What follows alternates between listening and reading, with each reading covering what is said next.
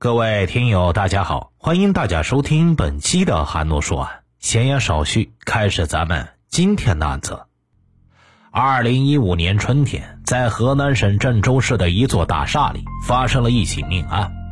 案发这间大厦的整个楼道里都弥漫着一股腐烂的味道，味道来自这座大厦的一间办公室。当房间大门打开的时候，呈现在警方眼前的是一片凌乱。给人感觉这个房间里边很长时间没有人进出了。办公室的中间放着一张很大的办公桌，在办公桌的底下，警方发现了一丝异样，因为整个办公桌底下塞满了被子。技术人员将堆在一起的被子打开后，伴随着常人难以忍受的恶臭，一具高度腐败的尸体出现了。尸体身上穿着蓝色棉袄，下身穿深色裤子，脚穿皮鞋，面部大部分软组织已经让蛆虫吃掉了。警方还在覆盖尸体的被褥堆里发现了一个棕色的皮质挎包，挎包里有一张火车票，火车票上的名字叫陈建，时间是二零一四年十月二十号。除此之外，还发现一些纸条，这些纸条让警方感觉很怪异。因为纸条上面写着很多“你不要跟他过了，还是我们两个好吧”等等比较暧昧的词语。靠近办公桌的一张转椅座位上，侦查员们发现一根彩色的绳子，绳子长有二点五米，直径是零点四五厘米。桌子旁边立着两个行李箱，一个是红色的，一个是蓝色的，都是空的。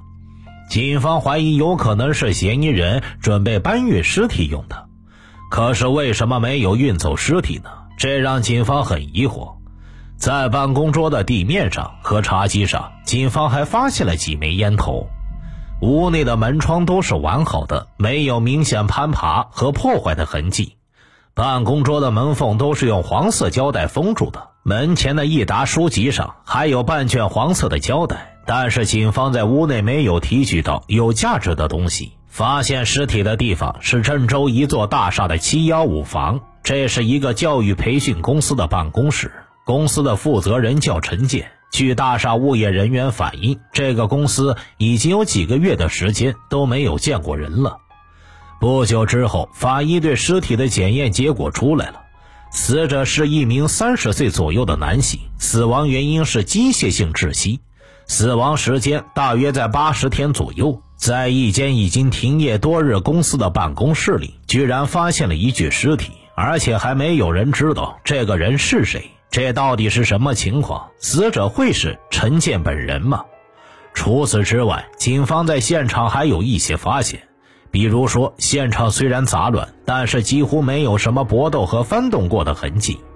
警方判断，要么就是凶手比死者强壮很多，瞬间就将死者制服了。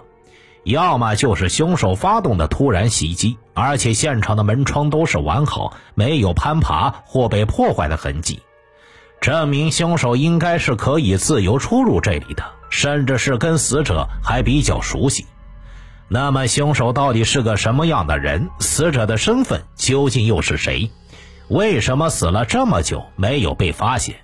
而门框上的那些胶带又是什么人给粘上去的？警方第一时间找到了报案人，也就是大厦的物业，了解情况。据物业反映，报案前的两个月，他们就注意到七幺五房间异味的问题，还给公司的人打过电话。公司的人说是他房间里边有死老鼠，之前他用粘鼠板清理过一次。物业就问他能不能过来，咱们一块再去清理一下。公司里的人在电话里边答应了，但是每次清理都是他自己过来，并没有跟物业说。案发那天，物业再次联系上了该公司的人，要求来人把房门打开，因为那家公司的玻璃窗上有很多的苍蝇飞来飞去。物业问能不能把这个房间打开，公司来的人说没有钥匙，没办法打开。来的人说他想先去吃饭。物业公司安排了工作人员陪他去，可那个人一到大堂就直接跑掉了。警方听到这一条重要的信息以后，觉得这个人很有可能就是作案嫌疑人，最起码也是知情人。通过调取这个大厦的监控视频，警方发现这名可疑男子从楼上下到一楼后，迅速往外跑，很快就从监控视频当中消失不见了。大厦物业的人说，可疑男子是他们打公司电话叫来的，电话是这家公司当初租办办公室的时候留下的。警方调查发现，这个电话并没有实名登记。这个可疑男子的消失，无疑加大了这起案件的侦破难度，而死者身份一时也难以确定。警方的当务之急就是要查明死者的身份，于是，一边安排人手对可疑男子逃跑的方向继续进行追查，一方面对七幺五房间的使用人陈建展开调查。而物业登记的七幺五房间的业主并不是陈建。物业上只登记了房东的信息，警方立即和房东取得联系。房东说，在一星期前，他与陈建还有联系，因为在案发之前，陈建租房的情况一直交费很及时，而这两个月房租一直在拖欠，一周前还跟陈建催过房租。警方立即拨打了陈建的电话，然而刚刚燃起的希望又一次被破灭了。这个时候，陈建的电话已经显示关机了。联想到监控中逃跑的男子，会不会是陈建看到东窗事发逃跑并关机了？警方立即让侦查员调取了逃跑男子的监控视频，让房东进行辨认。而房东的回答再次让警方感到困惑，因为房东看完以后说：“这个人确定不是陈建。”办案人员翻开房东的询问记录时，一个细节引起了他的注意。房东最近这两个多月在跟陈建联系的时候，对方总是不接电话，而是发短信消息。所有的沟通都是通过短消息的方式进行的。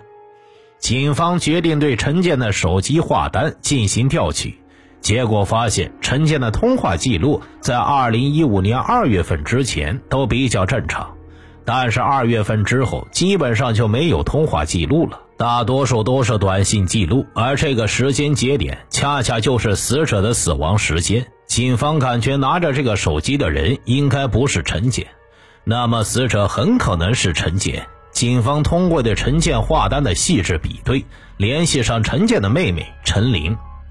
然而，陈玲跟警方反映说，她在前几天的时候还见过她的哥哥。陈玲的说法让警方感到意外。案件变得越来越扑朔迷离了。为了确定死者到底是不是陈建，警方决定提取陈林的 DNA 和死者的 DNA 进行比对。经过比对，证实死者就是陈林的哥哥陈建。那为什么陈林要对警方撒谎呢？据陈林说，那天他给哥哥打电话，但是接电话的并不是他哥。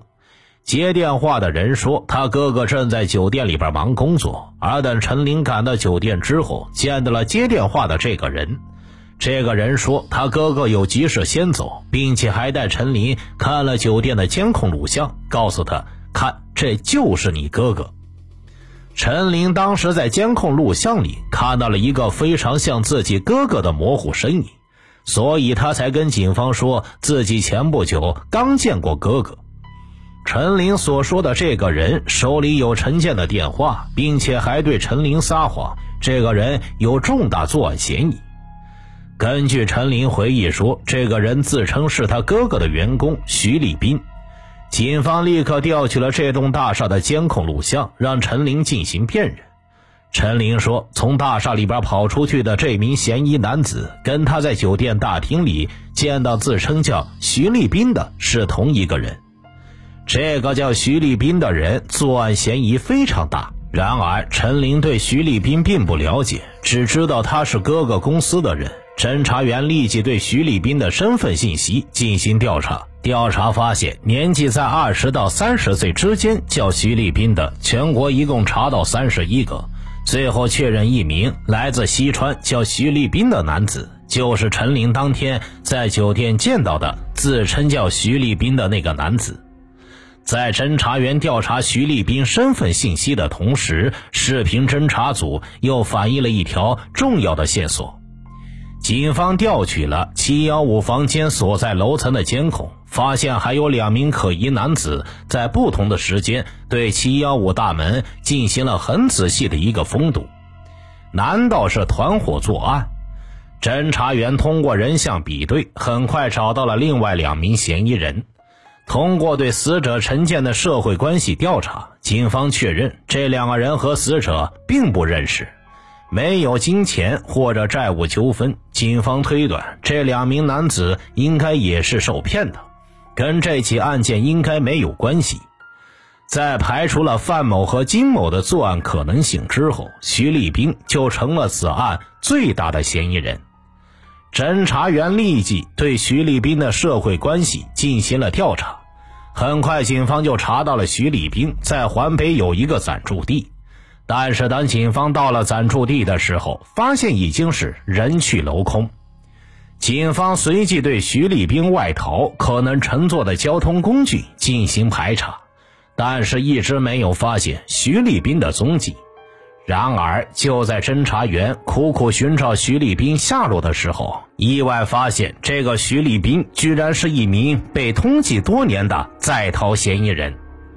原来，徐立兵在外地打工的时候，因为跟着老板打工，跟老板之间发生了一些纠纷，他就采用了一个非常极端的方法，将老板的挖掘机给偷走。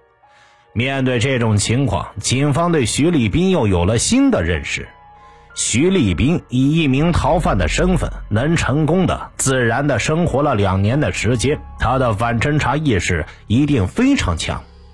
面对嫌疑人可能已经外逃的情况，如何快速找到嫌疑人的去向，是摆在警方面前的一个难题。警方一方面派出人员对徐立兵老家进行外围走访。一方面对网吧、旅店、洗浴中心等嫌疑人可能躲藏的地点进行调查。就在郑州的排查工作始终没有进展的时候，前往徐立兵老家的侦查员反馈回来一条线索：徐立兵的父亲给警方提供了一个徐立兵正在使用的手机号，并当场给徐立兵正在使用的手机号打了一个电话，结果显示电话关机。得到这条线索，警方立即调取了徐立斌的通话记录，发现这个号码在案发前频繁在与一个电话联系。通过这个电话，找到了一名年轻的女性。这名女性与徐立斌是男女朋友关系。警方发现徐立斌和他的女朋友通话十分的频繁，由此断定二人的关系十分密切。警方断定徐立斌不可能轻易放弃女友。不跟女友联系，于是警方决定不去惊动徐立斌的女友，而是秘密监控，张网以待，等着徐立斌的出现。二零一五年五月十六日早上，侦查员发现徐立斌的女友拉着一个行李箱离开了住所，上了一辆出租车。侦查员立即进行了跟随，由于早高峰车辆较多，不久徐立斌的女友就消失在了警方的视线当中。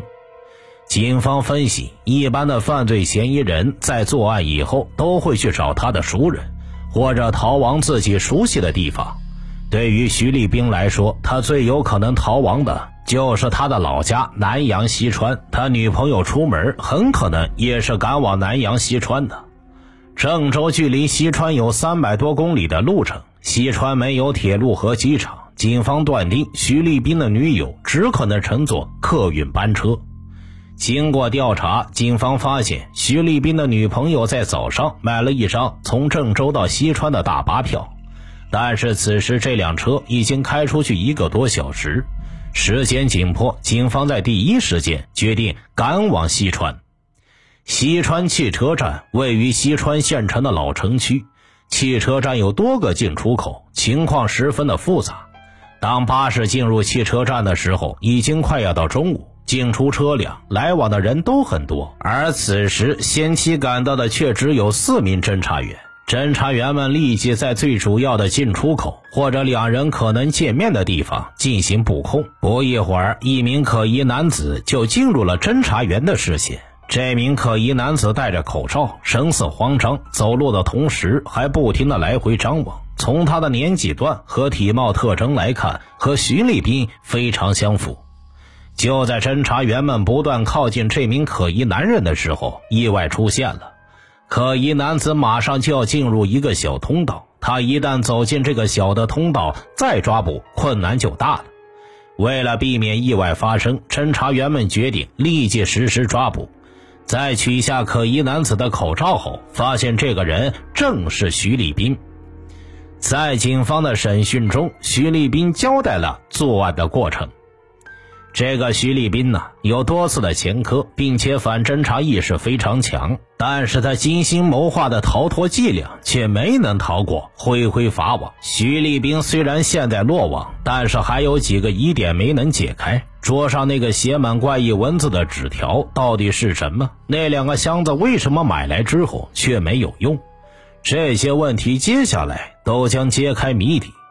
根据徐立斌的供述，他和陈建共同开办了一家公司，地点就设在出事的七幺五房间。但在经营的过程中，两人发生了分歧。二零一五年二月二十一日，徐立斌给陈建打电话，相约在公司见面，再商量一下公司的事情。陈建很快赶了过来，因为分歧，两人在对话的过程中又发生了激烈的争吵。徐立斌恼羞成怒，趁陈建坐在转椅上背对自己的时候，随手用地上的跳绳将陈建勒死，并把陈建随身携带的手机、钱包、银行卡等拿走。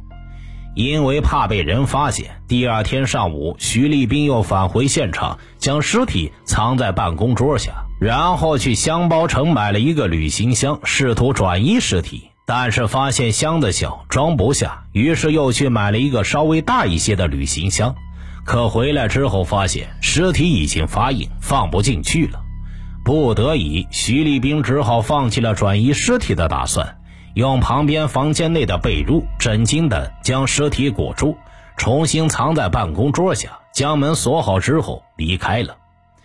在其后的两个多月时间内，为了掩人耳目，徐立斌一面通知公司员工不用来上班，一面用陈建的手机发短信和其家人联系，造成陈建还活着的假象。而桌子上的那张纸条上的文字，不过是陈建在两人争论的时候随手在纸上写的。至此，这起腐蚀案终于随着嫌疑人的落网落下了帷幕。等待他的将是法律的严惩。听大案要案，观百态人生。我是说书人韩诺，关注我，了解更多大案。好了，这个案子就为大家播讲完毕了，咱们下期再见。